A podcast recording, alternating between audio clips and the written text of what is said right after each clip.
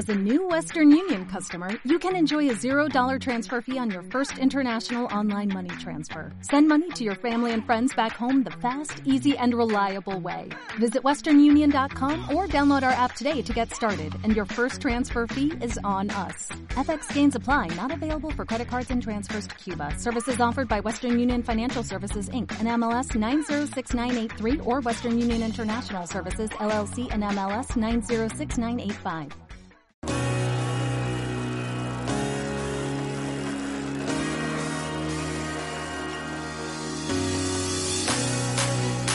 biciescapa.com, la tienda líder de ciclismo en España.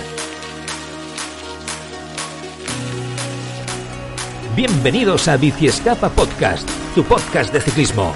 Presenta Joan Prats. Hola, ¿qué tal? Muy buenas, ¿cómo estáis? Bienvenidos al resumen de este Giro de Italia, de este fin de semana tras el etapón de ayer y hoy. Esta etapa muy entretenida ¿eh? que hemos tenido eh, hoy entre tierras eh, eslovenas, entretenida por el final y por el principio. Ahora os lo acabo de, de, explicar y ahora lo comentamos y en la previa, y hay que decirlo todo, hablando de este Giro de Italia, de lo que va a venir mañana, que va a ser auténticamente espectacular a todos los eh, niveles. Vamos con lo de, lo de hoy esta etapa de 147 kilómetros, cortita entre Grado y Gorizia, una etapa con un circuito interesante, una etapa de no me atrevería a decir tampoco de media montaña, pero sí con un circuito que no ha dejado que las piernas se relajaran en ningún momento. Estaba marcada en rojo para que fuera una etapa, la etapa decimoquinta, para que llegara en una fuga. Etapa de tres estrellas en el Giro de Italia, desnivel de 1800 eh, metros y que pues bueno, sobre todo también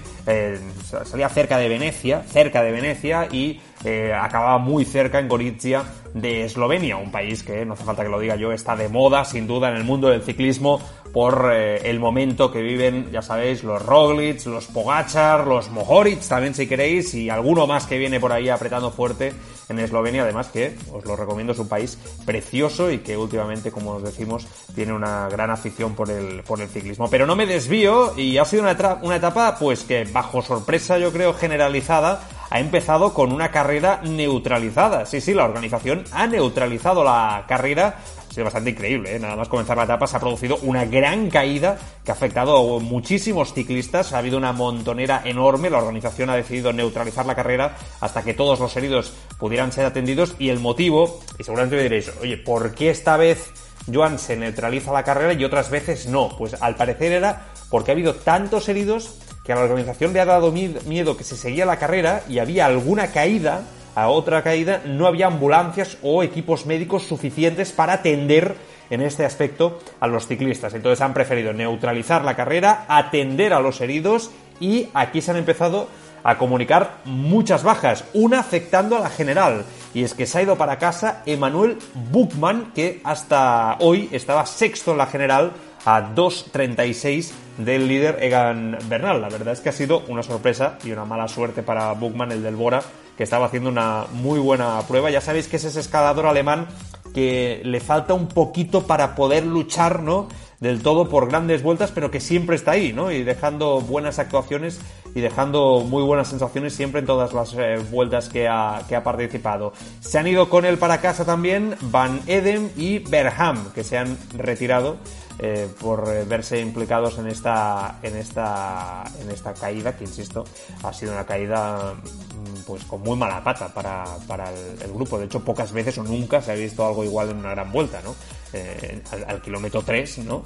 se han empezado a caer todos y, a partir de ahí la organización ha tenido que, ha tenido que, tomar esa decisión. Se han visto implicados 60 ciclistas en esta caída y después ya, pues cuando quedaban 130 kilómetros, la, carrera ya lanzada, han empezado a haber eh, ataques ¿no? Eh, a, punta, a punta pala y se ha formado una fuga de 15 corredores con un español incluido, que es el mallorquín eh, Albert Torres. El resto han estado en esa fuga Dries de Bon o Oscar Resebeck de Alpecin Phoenix, que ha sido protagonista al final, Simone Consoni del Cofidis, Lars van der Berg del Grupama, FDG, Quinn Hermans del Intermarché Guanti Gober, Stefano Oldani, Gam Van Hoek del Loto, Darío Cataldo de Movistar también junto con Albert Torres, Nicky Asan del Team DSM, Víctor Campenaers, que ha sido finalmente el más fuerte y el que ha ganado, Max Walshein, Lucas eh, Wisnowski del Cubeca, Bauke Molo, Bolema que se cae al final del Trek, Juan Sebastián Molano del UAE Team Emirates. Esta ha sido la, la, fuga. En el pelotón, la verdad es que yo creo que hoy había pocas ganas de forzar.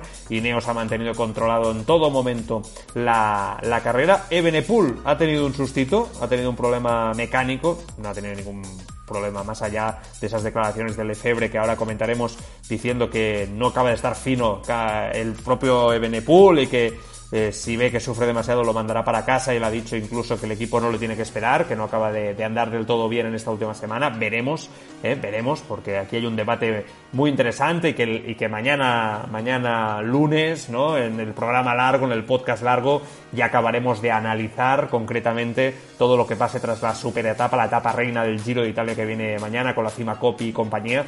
Ya acabaremos de analizar a ver dónde está Ebenepool y toda esta polémica que hay en el de Keunig un poco por, por su estado. Y finalmente, pues lo que ha sido la etapa de hoy, ¿no? Con este circuito, eh, incluso con un pavé al final, ¿no? con la lluvia, la meteorología, complicando muchísimo eh, los ataques de, los ciclistas en fuga y Campenares, después de jugar y jugar con Reisbeck, lo ha ganado el sprint y Campenares del humilde eh, Cubeca, pero con gran talento, un equipo con mucho talento, se ha llevado esta, esta victoria de forma importante. Es la segunda victoria en este giro para el Cubeca, por lo tanto es un auténtico éxito. Y el Movistar, pues ha estado bien también, ¿eh? con Cataldo sexto, con Alberto Torres octavo. Torres ha tenido su opción de estar ahí con Reisbeck y con, y con eh, Campenaers. Finalmente no lo, no lo ha conseguido. Poca historia más. En la general no hay cambios. Sigue Bernal como líder. Simon Yates, ahora hablaremos de él después de lo del Foncolan, sigue segundo a un eh, minuto y 33 segundos, Caruso tercero a 1.51, Blasov ahora es cuarto a 1.57, Carcia a 2.11, Bookman desaparece de la sexta posición, por lo tanto Julio Chicone pasa a esa sexta plaza a dos, eh, a tres minutos, perdón, y tres segundos. Ebenepul es séptimo a 3.52, Daniel Felipe Martínez es octavo a 3.54, Bardet noveno a 4.31 y Tobias Foss sube ahora a la décima plaza a 5.37, ya lejos queda Tila Walter, el húngaro que fue líder en decimosegunda posición. Bueno, y esto ¿Por qué está así? ¿no? Pues porque en el Zoncolan, a estas alturas, ya sabéis que nosotros descansamos del resumen los, los sábados y lo que, lo comentamos todo el, propio, el propio domingo. En el Zoncolan fue un auténtico espectáculo eh, un poco decepcionante. O sea, fijaos lo que os acabo de decir, ¿no? Fue un espectáculo porque el Zoncolan es muy vistoso, fue una pasada de etapa porque el recorrido ya de por sí solo es espectacular, porque ver a los ciclistas luchar en esas rampas, pues a mí particularmente me, apasiona, me, parece que es una auténtica, una auténtica pasada, pero sí que es verdad que, eh, bueno, mm, al final yo creo que nos certificó realmente lo que estamos viendo todos, que es que Egan Bernal va no con un plus sino con 5, 10, 20, 30 puntos más que el resto. Eh, había esa duda, ¿no? Vamos a ver qué tal reacciona su espalda. Él mismo había dicho, ¿no? Que no estaba recuperado del todo, que aún sentía algunas molestias en la, en la espalda, bendita juventud también. Y, bueno, daba la sensación que digo, bueno, vamos a ver qué pasa, ¿no? Si se siente bien. Pues es verdad que Lineos controló perfectamente la carrera hasta el último kilómetro, eh, prácticamente los dos últimos kilómetros en el Zoncolan, donde ahí, fijaos lo que comentábamos el viernes con Alberto Arauz aquí, en el comentario de la etapa del viernes, ahí apareció Simon Yates, ¿no? Alberto y yo decíamos el otro día, nos da la sensación que Simon Yates está agazapado, que está eh, sin mostrarse demasiado, ¿no? Un poco era la sensación que nos, eh, que nos daba a todos. Y finalmente fue así, ¿no? Simon Yates a la que pudo fue el único en probar a Bernal, que no tuvo ningún problema para seguirle a la rueda, le aguantó creo que un kilómetro y medio y después Bernal cambió el ritmo de forma, de forma imponente, la verdad, de forma imponente, dando las mismas sensaciones que en el Esterrato y sin tener ningún tipo de rival. Esa es la verdad y así lo vimos. Eh, además eh, estableció un nuevo récord en la subida del Zoncolan eh, en la historia de, la, lo que es el puerto. En 40 minutos lo subió y demostró que ni rampas del 27%, ni del 20%, ni nada. Que está muy en forma y solo él puede perder esta carrera. Él y su equipazo porque no hay que olvidar que eh, es mucho más fácil todo cuando tienes a compañeros como los que tiene Gambernal, el equipazo que tiene Neos, para controlar de esta manera la, carrera. Queda claro que Simon Yates es el segundo más fuerte, que por lo tanto eh, todo lo que intuíamos era cierto, que Simon Yates es el más fuerte, pero seguramente también queda claro que no le da, que no le da para, para nada más. Entre los favoritos, después, fijaos que el siguiente en llegar a meta en el Zoncolan, y es un detalle a tener muy en cuenta, después de Simon Yates, el siguiente favorito ¿eh? que llega a meta es Daniel Felipe Martínez, que es compañero de Egan Bernal. O sea, imaginaos la, fuerza que tiene Ineos, ¿no? El poderío que tiene Ineos. Ya sabéis que a mí Daniel Felipe Martínez me gusta mucho el colombiano y que demostró de nuevo, pues, eh, tener unas piernas enormes. Llegó, eso sí, junto con Damiano Caruso en el mismo grupo y Julio Chicone. Y es que ahí es donde debe de estar. O sea, un Simon Yates eh, probándolo eh, y haciendo tándem con Caruso y con Chicone, los dos italianos que se están mostrando bastante, bastante fuertes. Eh, Carci no acaba de estar, no tiene ese puntito que tenía en la, en la Vuelta de España pasada y Alexander Blasov, que hasta ahora había sido el más combativo, el, más, el que más el mejor se le había visto, es verdad que no llegó mucho más lejos, pero tampoco creo que le dé para mucho más. Me gusta, ¿eh? a mí mucho, además lo hemos comentado, además lo hemos comentado en algún podcast, eh, pero, pero yo creo que no es el, el, prototipo de ciclista que pone en dificultades a, a. Y Benepool, pues, insisto, eh, va a ser muy complicado. Que Benepool ya se está filtrando estos problemas que está teniendo, etcétera. su objetivo debe ser acabar en el top 10 y oye, chapó. Mm, tenéis que repasar los resultados las primeras grandes vueltas de los últimos campeones, Flums, eh, Contador, etcétera, los resultados que han hecho. O sea, hay que tener en cuenta que Renko Benepul yo creo que está teniendo una, una actuación de donde viene con la lesión, con la edad que tiene y sin haber disputado una gran vuelta nunca y jamás haber expuesto su cuerpo a las sensaciones que se viven en una vuelta de tres semanas, creo que estamos hablando, insisto, de un resultado mucho más que meritorio. Otra cosa es que nos flipáramos todos en la primera semana y viéramos a un Ebenepool disputando eh, la carrera Bernal, ¿no? En ese duelo generacional. Me hubiera encantado, yo creo que a todos nos hubiera encantado, pero la realidad es la, es la que es. Bueno, esto en el Zoncolan, que insisto, yo creo que fue un poco decepcionante a nivel de movimientos, etcétera, pero es que eh, volvemos a, lo de toda la vida, eh, de, de, los últimos años. Época un poco Sky Chris Froome, ¿no? Que cuando te llevan con el gancho no te mueves y que, y que cuesta un montón. Pues mira, Simon Yates fue el único que se movió, fue valiente durante un kilómetro ahí, eh, además sin mirar atrás con Negan Bernal a rueda, y Bernal, pues cuando quiso, lo rebachó y lo dejó completamente tirado. Una vez dicho esto, y repasada la etapa de ayer y un poquito lo que ha sido hoy, y con la general repasada, nos plantamos en la etapa reina de el Giro de Italia. Este lunes viene espectáculo. Mañana toca espectáculo en el Giro de Italia, con una etapa de 212 kilómetros entre Sacile y Cortina d'Ampezzo una etapa que además está marcada en rojo por eh, complicaciones meteorológicas y esto hay que tenerlo muy en cuenta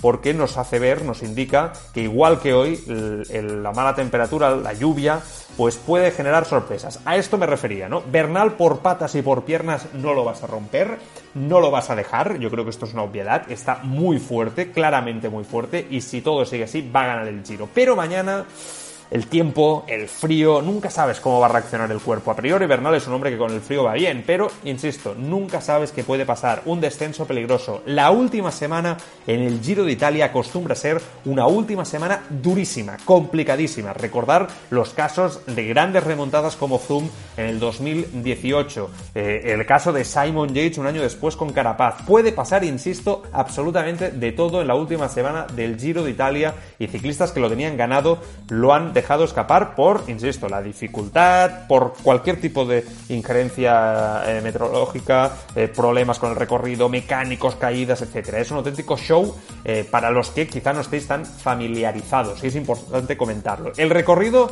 son uno, dos, estoy aquí mirando, ¿eh? tres, cuatro puertos y termina en bajada. A mí me gustan mucho estas etapas de alta montaña que terminan en, en bajada. Particularmente me gusta, me gusta muchísimo porque dan un cierto espectáculo. Vamos con los puertos. El primero.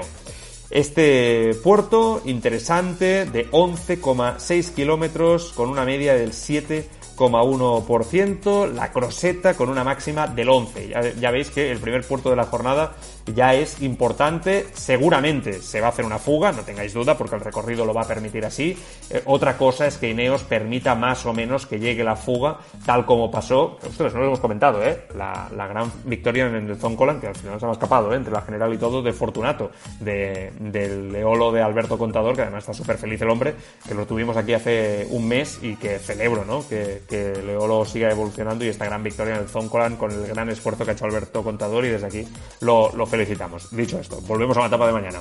Eh, después de este primer eh, puerto, la segunda dificultad montañosa va a ser el paso Fedaya, un puerto ya un poquito más eh, complicado, 14 kilómetros al 7,6%. Es verdad que la primera parte es un tobogán con ascensos y descensos, no es una subida importante a nivel de regularidad, pero ojo, porque desde el kilómetro prácticamente ocho y medio más o menos hasta el final, la media no baja, no baja del 10% de pendiente con una máxima del 18.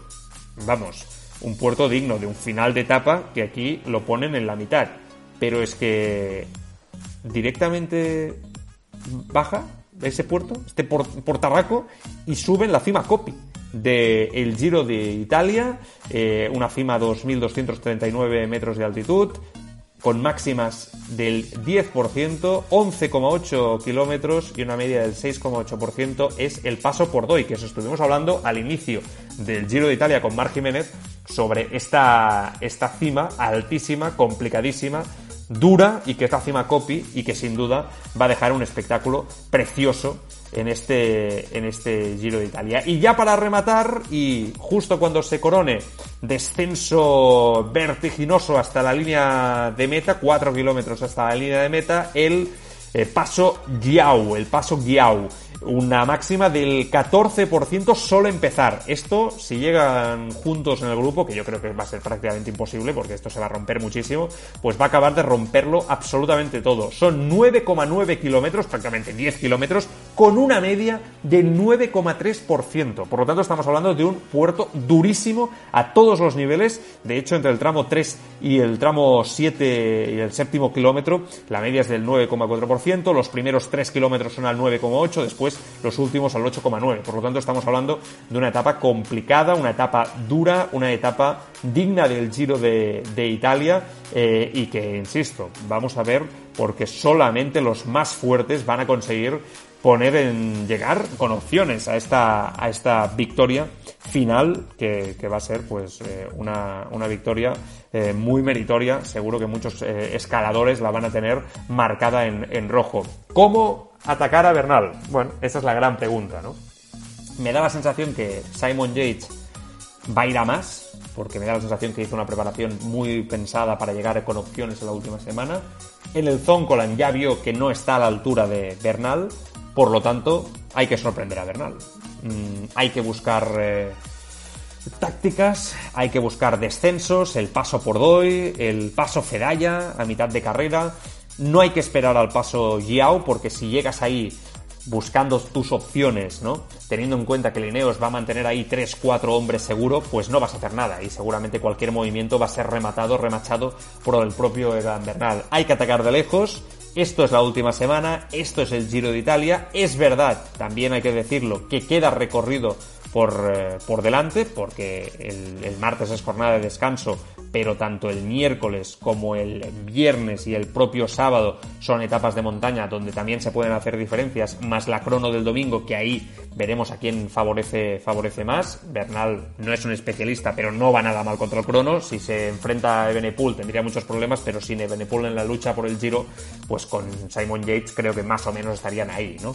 Quizá un poquito incluso superior Bernal al propio Simon Yates. Pero insisto, mañana es la etapa yo creo que de montaña más, eh, más potente de las, que, de las que quedan y la mejor oportunidad para hacer daño a los, eh, a los, a los favoritos. Al favorito, básicamente. Si quieren hacerle algo, algo de daño a Bernal y si quieren luchar por las opciones. Lo que tengo claro es que de mañana va a salir muy encarado lo que es el podio. Mm, dudo que lleguen en grupos. Es la típica etapa donde se llega de uno en uno, insisto, con la meteorología que se está anunciando yo creo que aún va a ser mucho peor. La otra gran etapa, si ya lo queréis saber, que yo tengo marcada un poco en rojo, más allá de la de mañana, más que la, etapa 17 y la 19 con el final en Alpe Dimera sería la vigésima etapa donde se prácticamente en 60 kilómetros se, se, suben tres puertos de primera categoría, teniendo en cuenta que son primera categoría de Italia, ¿no?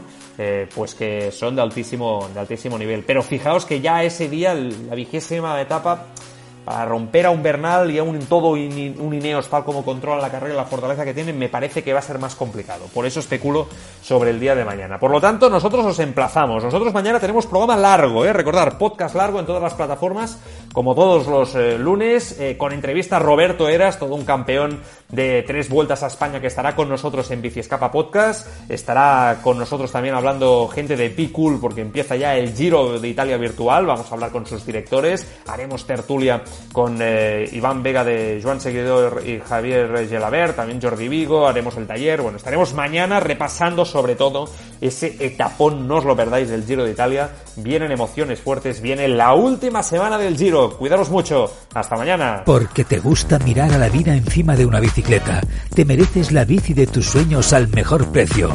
Bici Escapa, un mundo de bicicletas. Hazte con todo tipo de bicis, accesorios, rodillos, vestuario, el mejor servicio y atención siempre con los mejores profesionales, las mejores marcas y los mejores accesorios en nuestras tiendas en Sabadell, con más de 1500 cuadrados y en Girona con 800 metros cuadrados y también en biciescapa.com, con servicio de entrega en 24-48 horas. La mayor exposición de bicicletas eléctricas del mercado. Más de mil bicicletas en stock un mundo de bicicletas en Biciescapa. Biciescapa.com, la tienda líder de ciclismo en España. As a new Western Union customer, you can enjoy a $0 transfer fee on your first international online money transfer. Send money to your family and friends back home the fast, easy, and reliable way. Visit westernunion.com or download our app today to get started, and your first transfer fee is on us. FX gains apply, not available for credit cards and transfers to Cuba. Services offered by Western Union Financial Services, Inc., and MLS 906983 or Western Union International Services, LLC, and MLS 906985.